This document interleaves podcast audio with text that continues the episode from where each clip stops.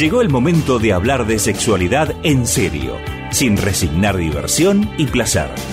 Durante las próximas dos horas, Ana María Vega y Nuri Plata te proponen ir destruyendo mitos para construir una sexualidad plena.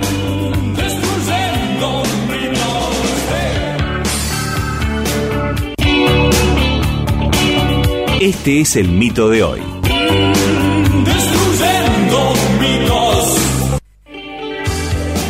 Y el mito de hoy es, si te fue infiel una vez, lo será siempre. Ah, entonces vamos a hablar de fidelidad.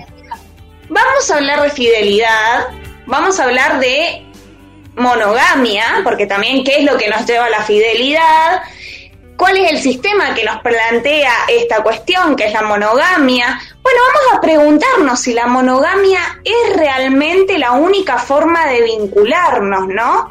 Si en esto, en este contexto que venimos a, romper estereotipos, también existe otra forma de vincularnos entre las personas.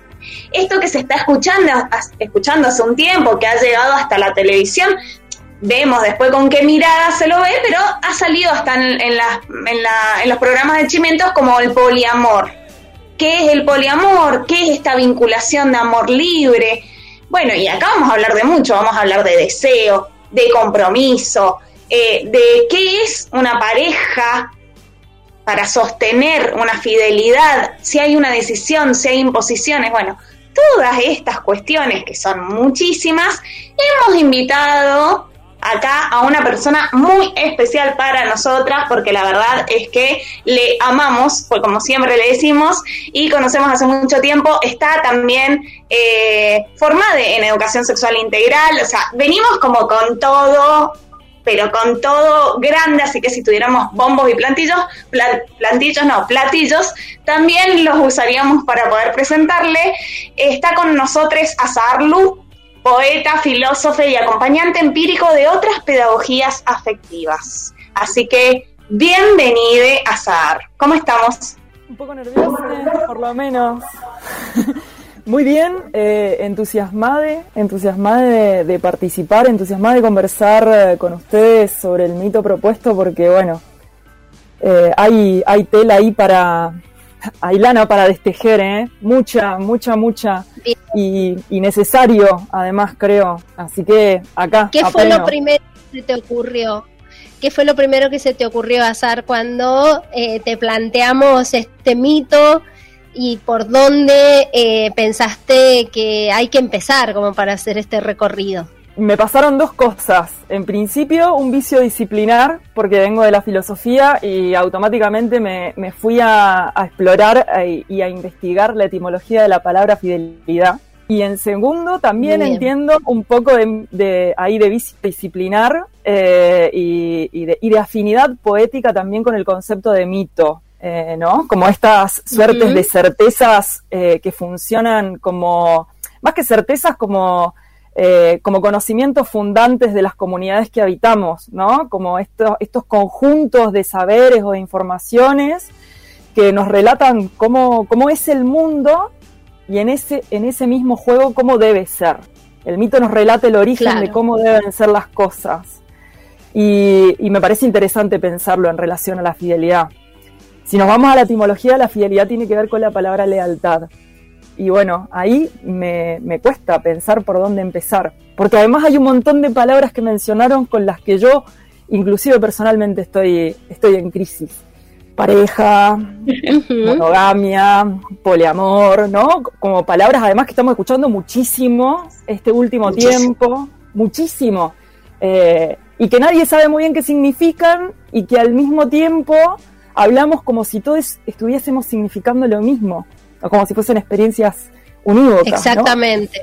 Eso hace que a su vez sea tan subjetiva la percepción, ¿no? Porque allí cuando vos estás diciendo fidelidad, hablamos etimológicamente de lealtad y no necesariamente tiene que ver con cómo se establece una pareja.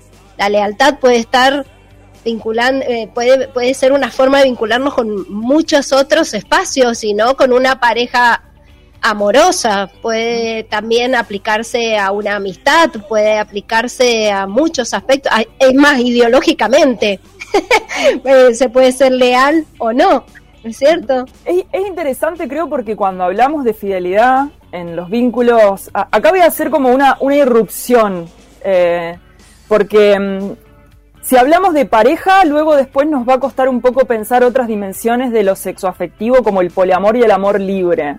¿Sí? Entonces por ahí esto, entender la idea de pareja como par, y eso nos ayuda a pensar un poco las ideas que asociamos a fidelidad. Entendemos que el vínculo sexoafectivo, o sea, los vínculos aquellos que están atravesados por el afecto y por el deseo erotizante, ¿no? Por eso decimos sexoafectivo, eh, en nuestro mundo o en el sentido como más eh, que más circula, tiene que ver con la figura de la pareja con un vínculo entre dos partes. Y cuando ahí hablamos de fidelidad, en realidad lo que estamos hablando es de exclusividad. El sentido común de la fidelidad tiene que ver con la exclusividad. Y la exclusividad también que más nos, molesta, más nos molesta en nuestra sociedad, porque no hablamos de cualquier tipo de exclusividad, hablamos de la exclusividad sexual, ¿no?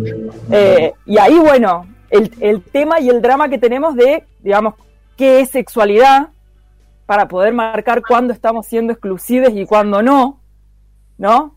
Digo, si, si entendemos que la sexualidad solo tiene que ver, por ejemplo, con las relaciones sexuales eh, centradas en lo genital, en el coito.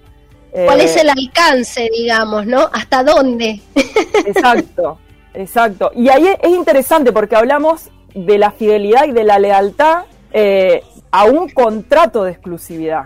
Si recién se acaban de conectar, hoy día tenemos un programón.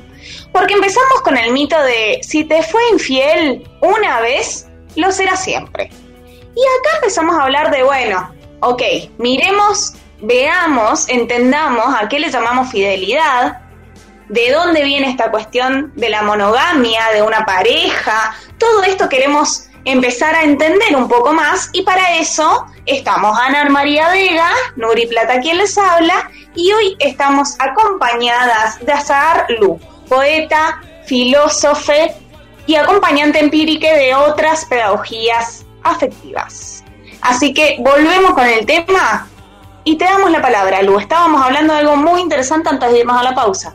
Habíamos hablado de una palabrita interesantísima que es la idea de contrato, que creo que habitualmente no es algo que asociamos a lo afectivo, ¿no? Recién yo les decía que utilizo mucho para hablar cuando hablamos de los vínculos que nos, que nos conmueven y que nos interpelan desde el deseo erótico y desde el afecto, desde el amor.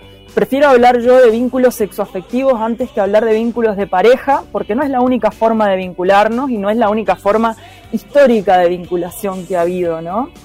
Pero mm, es, es loco porque hay una naturalización de esa idea de pareja como la forma de vinculación normal y natural de nuestras sociedades humanas, ¿no? Lo pensamos así como que siempre ha sido así a lo largo de la historia y en todas las geografías, además, ¿no? Y, suele eh, olvidarse como eh, que, que, acá lo que ocurre es una pedagogía afectiva, o sea, hay una enseñanza de cómo debemos vincularnos desde el deseo y desde el amor, que la recibimos desde el momento me atrevería a decir que, o sea, desde el momento en el que nacemos y desde antes ya se están proyectando esa forma sobre nosotros, porque es como funciona la sociedad, ¿no? Son las reglas tácitas y no tan tácitas que tenemos respecto de cómo es eh, esperable y deseable amar y desear a las personas. Y, detrás de esta idea ¿no? de la fidelidad como uno de los valores y de los pilares eh, más naturalizados en relación a los vínculos sexoafectivos, que hacen que además pensemos los, esos vínculos solo en el formato y en el molde de la pareja, detrás hay un contrato del que no se habla, al que entramos a ciegas habitualmente, porque está naturalizado, ¿no? Eh, Exacto. Y, es interesante pensarlo, porque ese contrato tiene un montón de reglas eh, a las que consentimos sin saber. Y una de ellas tiene que ver con la exclusividad. Y como bien eh, estábamos chicheando un poco mientras, eh, mientras estaba el corte, ese contrato no es parejo para las partes, ¿no? Porque hay, hay, un modelo, hay un modelo de pareja, para empezar. Sí. ¿No? Si pudiéramos decir cuál es ese mujer, modelo. Mujer, varón.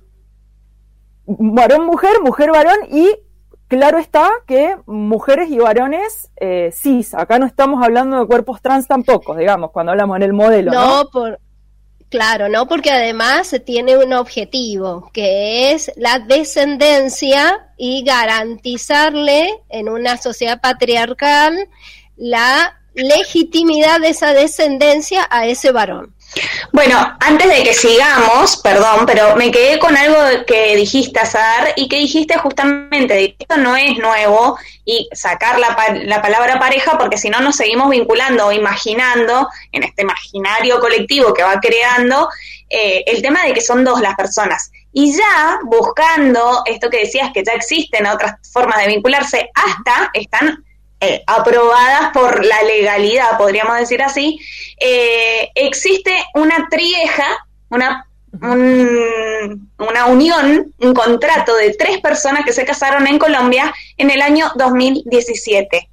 Y este contrato legalmente lo hicieron, ¿no? Esto viene a decir, tiene tres significados jurídicos y es que primero constituyen una familia institucionalizada, comita, comita, comida, si quisiéramos decir, en segundo lugar, que tienen eh, el derecho a la separación de bienes si una de esas personas no está, y después también les da el beneficio de poder tener la obra social y todo esto que, que bueno, que, que nos da también en una pareja y que creemos que es solamente para una pareja. Entonces, me había quedado pensando en eso y wow, qué loco encontrar que hay espacios donde ya se institucionaliza también las, las, la forma de vincularnos entre más personas. Y acá son usualmente tres varones. Bueno, es una de las formas fuera, digamos, de, la monogamia, es una de las formas posibles, los vínculos entre tres personas. Me parece interesante también esto, ¿no? Porque pienso yo, pienso un montón de cosas cuando pienso en relación a los vínculos sexoafectivos, a sus formas, digamos, a las formas que nos propone esta sociedad como correctas y como normales y como esperables. Y después, bueno, a la mar de cosas que suceden en el vericueto, aún en los vínculos monogámicos, ¿no? En aquellos vínculos donde Em, a veces inclusive se, se explicita eh, desde el deseo la exclusividad y bueno, eh, allá quien, a quien sean las formas que, que leccionen, ¿no? Pero pienso en, esta, en este juego con la institucionalización, que digo, hay una institucionalización que tiene que ver con los marcos legales y que tiene que ver también con la posibilidad de acceder a ciertos derechos porque vivimos dentro de un Estado eh, y, nos condiciona en las posibilidades de acceso a ciertas cosas, ¿no? O sea, si uno tiene un vínculo que, mm, no es eh, monogámico y no es de pareja, eh, hay cosas que se entrampan mucho, como es el caso de, bueno, no sé, adquirir algunos bienes de forma, de forma, de forma cooperativa, ¿no? Con, más de un vínculo, con más de una persona al mismo tiempo. Pero también pensar la, la, contra de eso, ¿no? O sea, cómo nos juega la institucionalización siempre nos marca una estructura. Y yo creo que ahí está el dramón. Y ahí está el dramón con el contrato también, ¿no? Porque... Mm, y con las lógicas con las que funcionamos. Yo, yo les pregunto, así como, como ejercicio, eh, se sientan con su reciente vínculo a conversar y dicen, bueno, a mí me gusta vincularme de esta manera. Del otro lado, a mí me gusta vincularme de esta manera, ¿no? Se construye un contrato ¿Sí? ¿Qué es un contrato? Sí. Para ustedes. un acuerdo. claro, un acuerdo, pero el tema es que no siempre las dos partes están de acuerdo, siempre una tiene que ceder, ¿no? No sé si siempre, pero digo, hay cuestiones en las que una persona cede y la otra, bueno, no cede. ¿Y ese contrato en relación a qué lo hacemos o, o en relación a qué cosas o prácticas lo escribimos? Me parece que a las normas de la sociedad. O sea, eh, cedemos ante, bueno, lo que es normal, o lo que decimos siempre con Anita, que tratamos de no usar la palabra anormal o anormal, pero lo más esperable, podríamos decir. Y si, y si anunciaran ustedes, digamos, cuáles serían esos, esos acuerdos, o al, criterio de ustedes dos, ¿no? esos acuerdos que, o esas reglas que uno pauta con ese compañero, compañera, compañere con quien se están conociendo, diciendo, vamos a establecer un vínculo. Las reglas de este vínculo van a ser estas. ¿cuáles son las reglas para ustedes?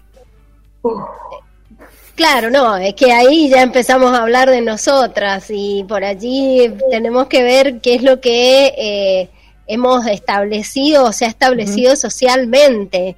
Y ahí es donde podemos empezar a armar, digamos, esta idea de destruir este mito puntualmente que está vinculado con la lealtad, la fidelidad y todo eso. Yo creo que eso va a depender de, de cada pareja y, y qué tanto está influenciada, digamos, eh, por lo que la sociedad le marca como esperable y que no se salga de las reglas.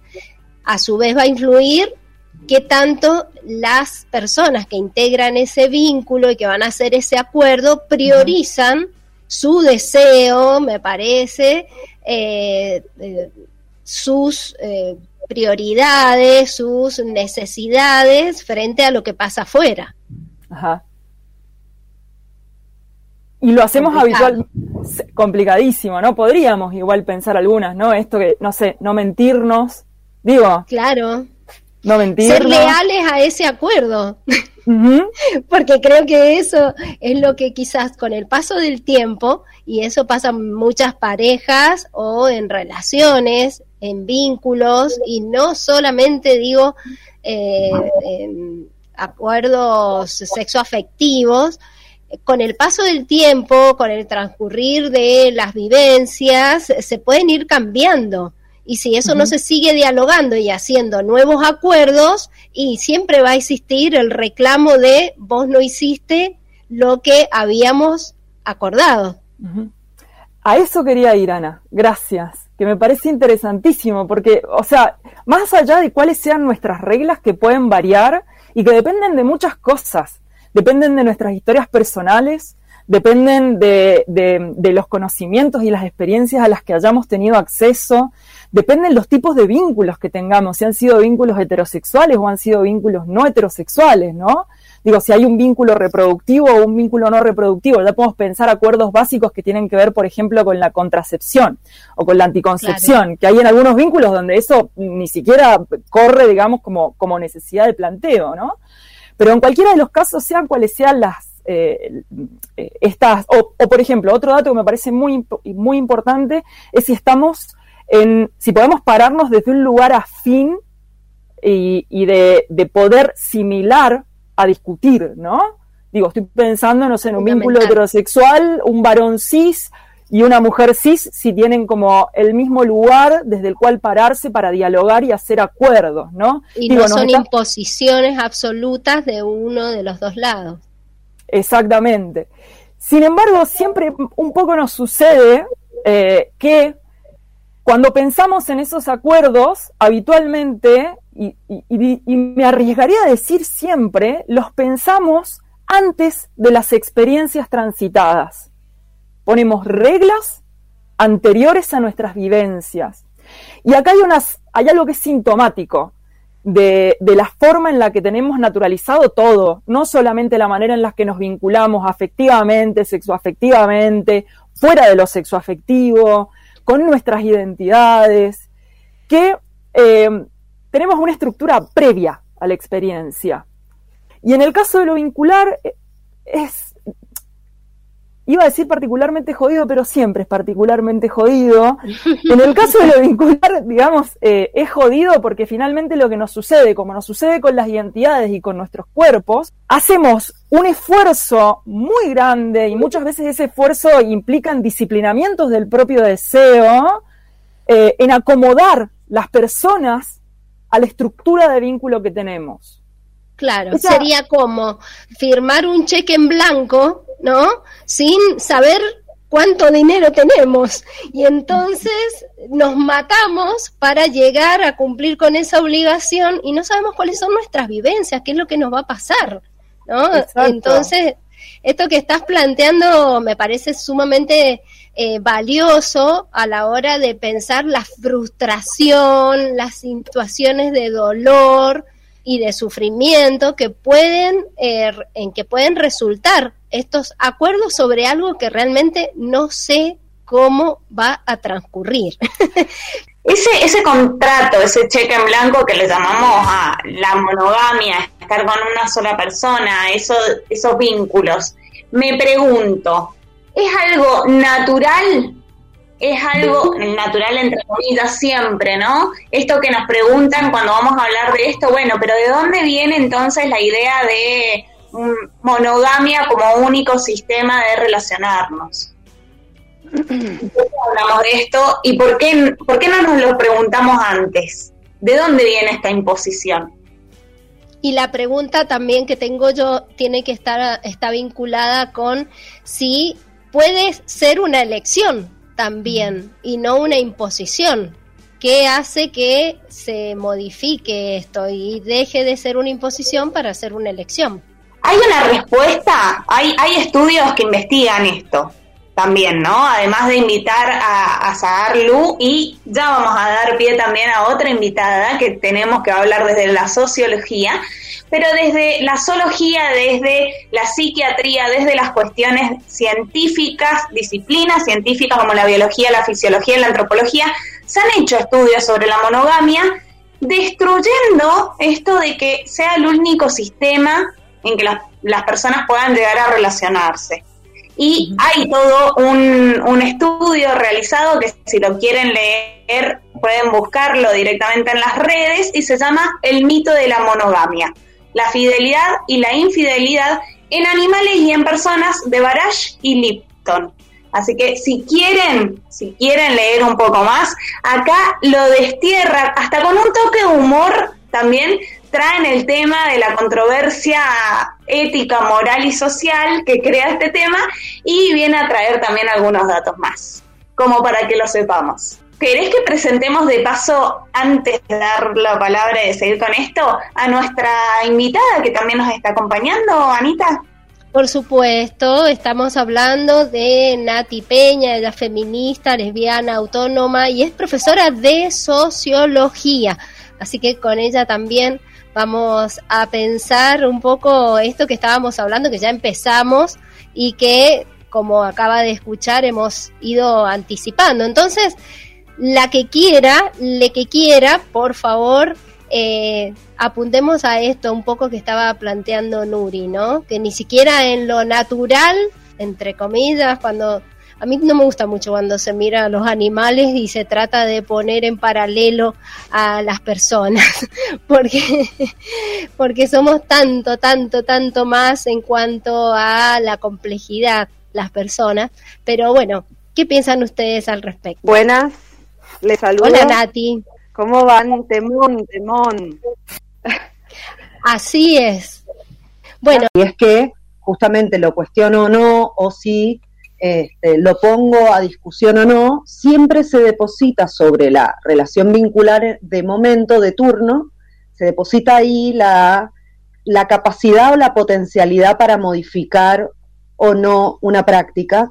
Y creo que corrernos de la, de la idea de que la monogamia es una práctica de a dos, que la eh, heterosexualidad es una práctica sexual, que la fidelidad es una práctica individual, es poder corrernos de, de pensar justamente esta lógica de la heterohistoria oficial, porque la monogamia es un sistema de pensamiento y de construcción de, identidades. La fidelidad viene en, en, ese, en ese marco de interpretativo. Entonces, la, la heterosexualidad es un sistema justamente de prácticas y pensamientos colectivos y no pasa por la cama y no pasa por la genitalidad y no pasa por la sexualidad, pasa por una idea y un pensamiento y un sistema. Entonces me parece muy importante para pensar estos cuestionamientos es poder pensarlo corriéndonos de la lógica parejil eh, para poder cuestionar estos conceptos tan, tan arraigados, tan, tan inyectados en la sociedad, tenemos que empezar a pensarnos fuera de y responsabilizar también a la pareja, porque se viene una carga, justamente queremos romper la monogamia, pero la, carga se hace de a dos, ¿no? Como es mi responsabilidad con vos resolver el mundo, ¿no? Porque el mundo nos da, eh, digamos, una realidad bestial y nosotros de a dos tenemos que resolver todo. Ok, bueno, ese es el inicio para mí de la monogamia, como creer que de a dos vamos a resolver eh, todo este infierno, es como ya estamos como equivocadas de entrada, ¿no? Entonces, para mí lo primero es como sacar de la lógica de pareja la responsabilidad de problematizar estos conceptos y abrirlos a lo colectivo, a esto, a esto enraizado, a esta, a esta, a este, este, esta red de leuciana, podríamos decir, como eh, empezar a cuestionarlo, politizarlo, colectivizarlo con los demás vínculos, me parece fundamental para poder empezar a romper la monogamia que es mm, mi pareja se tiene que hacer cargo de, yo me tengo que hacer cargo de, y ahí vamos, ¿no? Me parece que eso es como un buen camino, me parece. Claro, yo pensaba en esto que dice Azar, que decía recién de la felicidad, ¿no? De esa promesa de felicidad que está en esa idea de la pareja eh, y, de la, y de la fidelidad. Y digo, cuántas, eh, cuántos sufrimientos, como decía recién, y cuántas situaciones se han tolerado, y aquí ya entramos a hablar del amor romántico y de este sistema en el cual se eh, invisibilizan las situaciones de violencia, ¿no? Eh, por esa promesa, por esa idea de que contigo pan y cebolla hasta que se acabe todo, ¿a costa de qué? Acá a mí me surge una duda y es, bueno, ok, abrimos, decimos, bueno, listo, empezamos a criticar nuestras formas de vincularnos. Pero empezamos a pensar colectivamente en el cariño que pueden tener distintos tipos de personas o empezamos a pensar en esto, en que, nos basamos en el placer propio y vemos qué va pasando con las demás personas que tenemos alrededor, ¿no? Esto un poco viene a traer la idea que también se habla muchísimo de responsabilidad afectiva, pero, pero ¿qué exactamente es la responsabilidad afectiva y cómo juega en esto de cambiar nuestros tipos de vínculos? Porque también otra cosa que pasa con esto de, la responsabilidad afectiva es que se nombra un montón, pero no todas las personas estamos hablando de lo mismo cuando hablamos de responsabilidad afectiva. Entonces, ¿qué es exactamente? ¿Qué, ¿A qué nos referimos cuando hablamos de esto? Para poder decir, bueno, hay responsabilidad afectiva cuando me, me vinculo con tantas personas, o voy a, tener este tipo de contratos o no. ¿Qué opinan ustedes? Cinco temporadas de Friends, por lo menos. para terminar con este tema, digo. No sé, eh, no sé, Lu, qué opinás, pero me parece que es un montón. Es un montón es un montón, por un montón de cosas, igual. Em, es, es un, yo me río porque me hubiesen hecho esta, hubieses hecho esta pregunta, Nuri, hace dos, dos, tres años y tal vez yo la respuesta la hubiese, hace, no sé, un año y tal vez la respuesta hubiese sido muy diferente. Hoy te digo y vuelvo a la instancia de recién.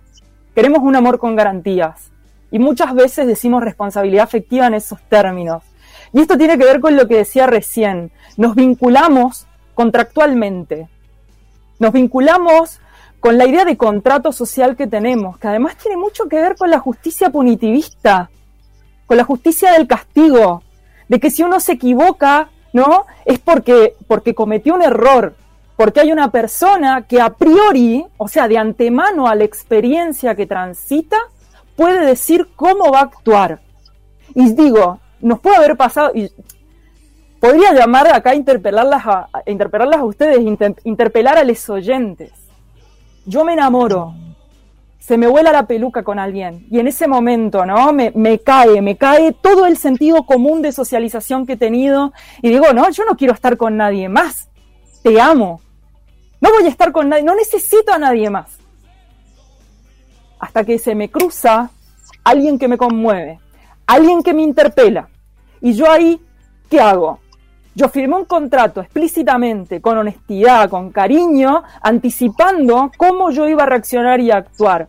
Y yo creo que ahí tenemos el dramón, y ahí tenemos el dramón con la monogamia como estructura social, que es lo que decía recién la Nati, eh, que no, no, no, no somos socializados para, para la libertad en el deseo. O sea, ¿cómo vamos a pensar en otras formas de vinculación que no sea ese amor con garantías monogámico, en el cual una promesa de felicidad y no voy a estar nunca sola, además, en un mundo donde sistemáticamente nos dejan a solas, en estado de desolación, ¿no? Digo, un mundo de opresiones y de desigualdades económicas, de género, sociales, afectivas, un montón ahí. Entonces, yo creo que es un término polémico el de responsabilidad afectiva, porque viene a funcionar hoy por hoy como comodín. Bueno, vimos que la ficción de la monogamia no funciona, que así, digamos, somos re monogámicos, no pasa. Bueno, ¿cómo hacemos para no hacernos tan bolsa cuando nos vinculamos? Comodín, responsabilidad afectiva.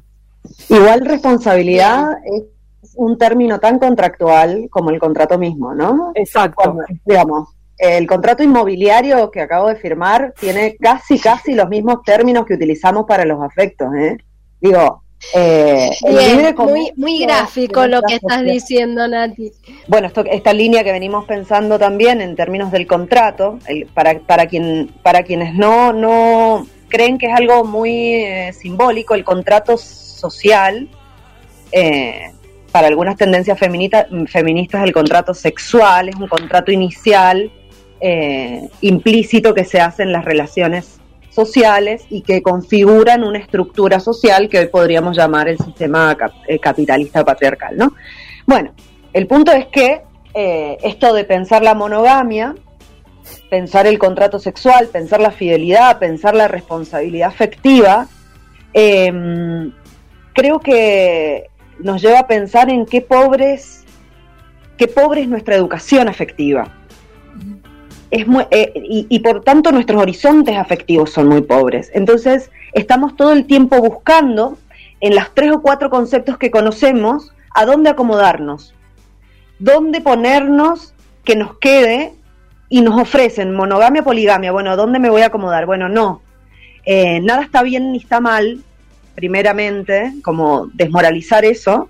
Segundo, pensar en, en esto de que, que, que venía hablando Lu también, de, de esta línea del contrato, pero que también trae este combo de la, de la, de la monogamia, decir, ¿está mal o está bien? Y no sé, porque la verdad es que en esta pobreza afectiva en la que venimos, aprendemos más rápidamente a etiquetarnos que a saber qué queremos, que a saber cuál es nuestro deseo, porque además estamos educados para complacer los deseos ajenos antes que identificar los propios.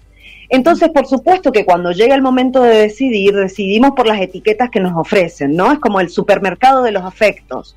Vamos al super y vemos qué hay en la góndola, y bueno, y la góndola hay monogamia, poligamia, quizás alguna que otra cosita, y no, no tengo tiempo de buscar en mí cuál es, qué es lo que a mí me sienta. Y yo voy a ir a acomodarme porque también tenemos una tendencia colectiva en nuestras sociedades a buscar rápidamente muy, muy patriarcalmente también, a buscar una, una, una paternidad, ¿no? A buscar una etiqueta, a buscar algo que nos pare.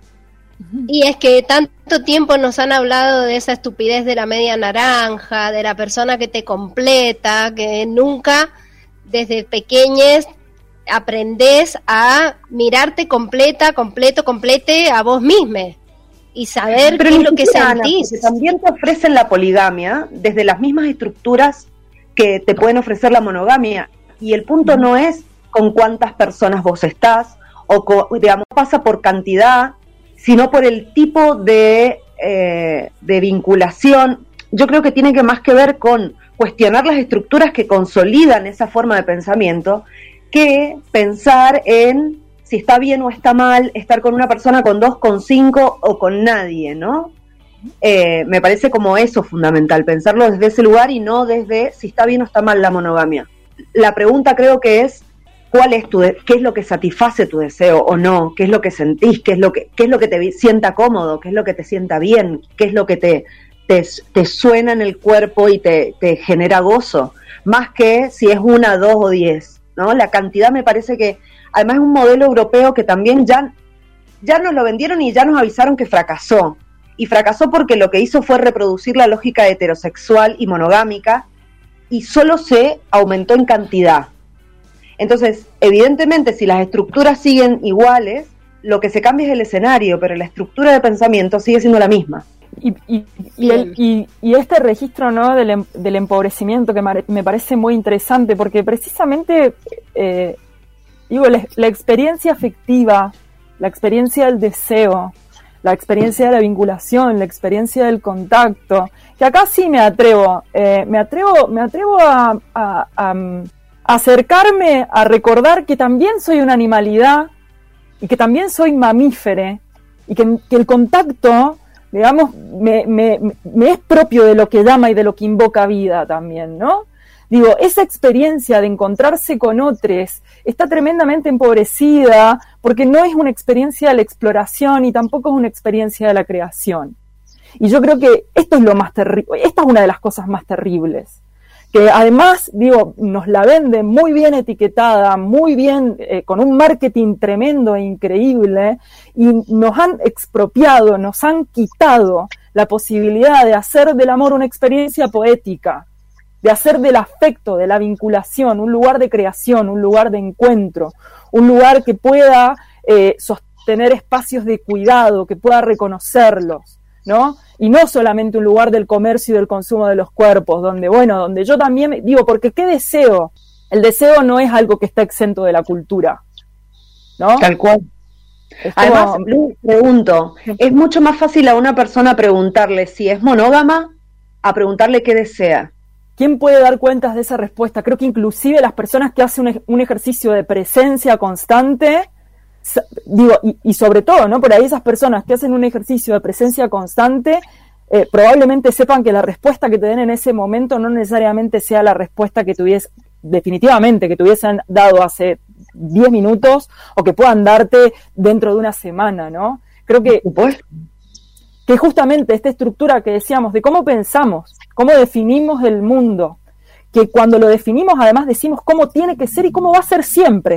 Y esto lo hacemos en relación al amor. Y vemos que estas, estas estructuras que tenemos pensadas, digo, nuestros cuerpos y nuestras experiencias no se amoldan. Siempre estamos fallando. Ante ese amor con mayúsculas, sea monogámico, sea poliamoroso también, siempre estamos fallando. Y ahí hay una pregunta interesante. Digo, porque en ese caso les equivocáis y siempre vamos a ser nosotros. ¿Qué, sí, sí. Yo me pregunto ahí entonces, ante este panorama, que es lo que conocemos y desde donde nos han formateado desde pequeñes, o sea, ¿cuál es el, el, el comienzo? ¿Por dónde empezamos para desconstruir esto? Alguien diga algo que algo algo esperanzador. Yo lo sé. No. Es que, es que me parece muy esperanzador lo que están diciendo. Al revés, a mí me parece esperanzador. El tema es eh, por dónde empezamos. Claro. Si se puede empezar por algún lado, ¿no? Eh, eh, sabemos, porque varias de las cosas que dijo Azar y que has dicho vos, Nati, tiran líneas en función de esto. Tenés que ir por otro camino, es claramente, no ir por el mismo que veníamos. Pero ser libres para descubrir ese camino, no que te pongan otra receta. Yo ahí aventuro. A mí este es un tema que me fascina. Eh, es un tema que me atraviesa el cuerpo, que me atraviesa la historia personal. Eh, es un lugar además donde estoy queriendo hacer camino y acompañar a otras personas porque entiendo que hay mucha potencia mucha potencia de crecimiento y de creación cuando hay eh, encuentro entre personas y no hay deseo de salir ileso. Y ese no salir ileso, esa apertura y esa vulnerabilidad, no es un lugar eh, donde se hagan uso de los privilegios para manipular a las personas. ¿Cómo construimos, cómo construimos encuentros donde la vulnerabilidad que es precisamente esta posibilidad de apertura no sea peligrosa. Yo creo que en el mundo que habitamos la vulnerabilidad es peligrosísima. En un mundo cargado de relaciones de dominación, ser vulnerable y estar abierto es peligroso. Pero si me preguntan a mí, es, es la salida.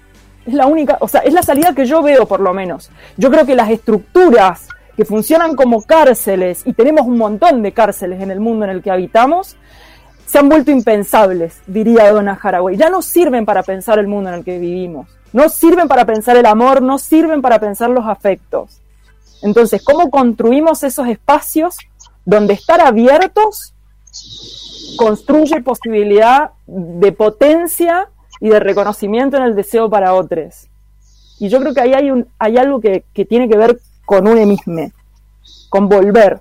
La pregunta digamos, una pregunta que se responde en vínculo, pero que si yo no me miro a mí con, con mis miedos, con mis sombras, con mis temores, con mis contradicciones, si no tengo las herramientas además para hacerlo.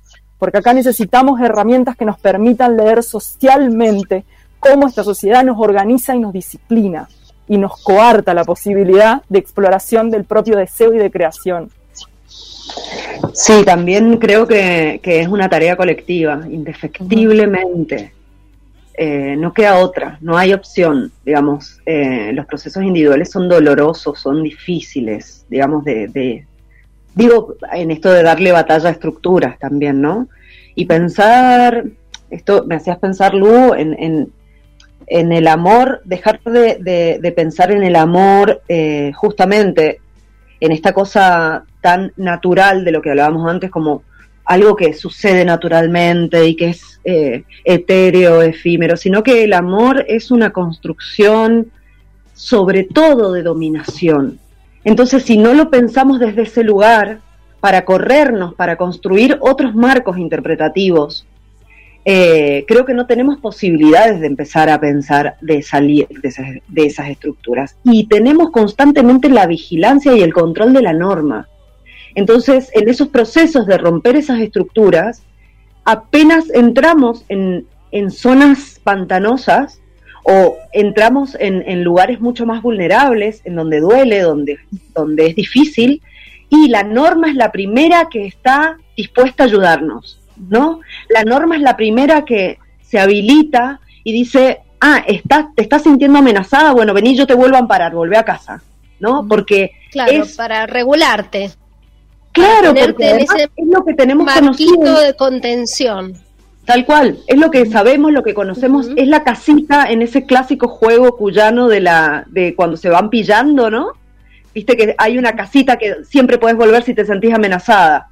Bueno, la norma para mí es es eso, ¿no? Cuando estamos enfrentando una ruptura estructural, hay miedos, hay amenazas, hay demonios, hay sombras, todo eso aparece en esos procesos y el punto es no volver a la norma, porque la norma siempre está dispuesta a ampararnos, porque es lo que conocemos y es lo que está bien. Entonces por ahí tener siempre esa, esa, mm, ese reparo en estos procesos colectivos de destruir ciertas, eh, digamos, estas concepciones, me parece como muy importante tener presente que la norma siempre va a aparecer para ampararnos. ¿Cuánto nos falta por seguir desarrollando y nuestras y nuestros oyentes nos hacen llegar también sus palabras? ¿Te parece que los escuchemos, los leamos y después seguimos ya para ir concluyendo con Azar y con Nati? Perfecto. Y por favor te pido, ¿tenés ahí algunos mensajes para leer? Exactamente. Mira, Alejo, que siempre está allí atento a escuchar el programa y a reflexionar con nosotras, dice, buenas tardes, destruyendo mitos, muy interesante el tema que han planteado hoy y como opinión no autorizada, pero consciente de algunas situaciones que nos brinda la experiencia, diría que los seres humanos han sobrevalorado estos contratos sociales por sobre su animalidad, como dijo en algún momento la entrevistada, donde en la naturaleza es muy rara la monogamia y esto no es ley, como si lo ha hecho el ser humano en nuestra sociedad, donde el hombre, ser racional, pretende simplemente por intereses de todo tipo, como se comentó en el programa, ir contra su naturaleza. Saludos cordiales, Alejo Ferlucci. Y Roxana, si no me equivoco, sí, Roxana Arias nos dice lo siguiente. Hola, buenas decía. Ahí está. Hola, buenas tardes. Mi nombre es Roxana. Bueno, con respecto a la fidelidad, mi aporte es que, eh, bueno, eh, estamos en el 2021 con muchos cambios, muchas cosas eh, nuevas que estamos estrenando y eso está bueno. Y yo personalmente eh, pienso y practico que la fidelidad eh, es una decisión personal. Es una decisión personal porque, bueno, cada uno decide qué quiere hacer, con quién quiere estar y si realmente quiere ser fiel.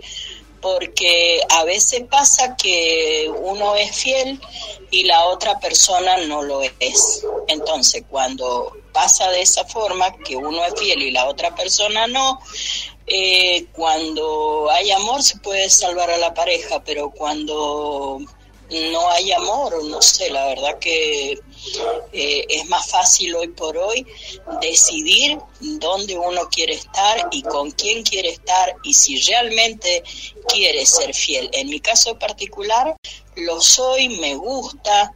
Hace 21 años que sostengo una pareja, vengo de una pareja anterior rota, por infidelidad de parte de él y una persona que sometía, porque era sometida yo, y él er, tenía todo el derecho de ser infiel las veces que quería y yo era una persona golpeada, pero a mí no se me pasaba ni, ni por casualidad ser infiel, primero, por miedo, segundo, por em, respeto a la otra persona y tercero porque consideraba de que desde el momento que yo fuera infiel me tenía que separar de esa persona. Bueno, no lo extiendo más, pero esa es mi esa es mi opinión. Cuántas cosas, ¿no? De todo lo que estuvimos hablando, Roxana y Alejo concentran en, en sus palabras desde la escucha del programa. Azar, Nati, algo cortito para cerrar esto, pero continuará, como se dice, ¿no?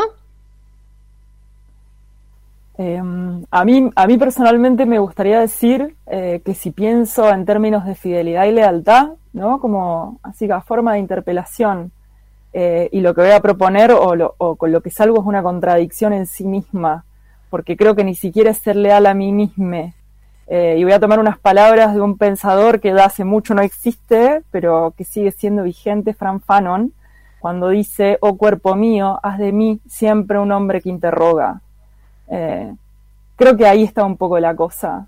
Y, y, que esa, la posibilidad de la pregunta es la posibilidad del deseo, por sobre las normas y por sobre lo que nos propone la sociedad. Buenísimo. Bien, no te vas a ir porque tenemos que hablar de otro tema, pero como no está muy vinculado directamente con esto, eh, aquí quédate nomás. Nati. Bueno, yo sí les despido eh, y les dejo muchas preguntas. Eh, no tengo ninguna respuesta a nada, pero sí importante entender que hay que seguir preguntándonos sobre nuestros deseos que también van cambiando. Eh, y el deseo cambia, no es fijo. Eh, y así como, digamos, todas las estructuras. Así que eso, les dejo muchas preguntas y bueno, ojalá puedan seguir con, con estas temáticas que, que son fundamentales para pensarnos. Bien, Nati, muchísimas gracias por acompañarnos. Ha sido muy rico este día. Gracias, Nati. Un abrazo, un abrazo. un abrazo. Bien, estuvimos charlando durante todo este tiempo, tirando muchas puntas, creo yo, y así como reflexionaban Azar y Nati, son muchas más las preguntas que tenemos que hacernos que las respuestas, ¿no? Porque por allí es la búsqueda de respuestas permanentes son las que nos van encasillando en la palabra de quien quiere dar la respuesta como algo definitivo, Nuri. Sí, totalmente. Yo hoy les digo que venía más o menos pensando, digo, bueno, qué lindo el tema que vamos a hablar hoy. Y ya empezamos y empecé a escuchar a Zahar y a Nati. Dije, bueno, acá me siento bien porque todas dudas, todas cosas decir, pero cómo, pero y, y ahora, y, y contame más. Pero bueno, evidentemente tenemos solamente dos horas de programa. Esto sigue para mucho más y vamos a seguir destruyendo mitos porque como pudimos ver hoy día, empezamos con uno, hablando solamente de monogamia y disparamos muchísimos mitos más, ¿no? Así que creo que esto va a dar para muchos programas más. Escúchanos a través de los podcasts que van a estar subidos y también todos los jueves a las 18, ya que estamos, les recuerdo, de 18 a 20.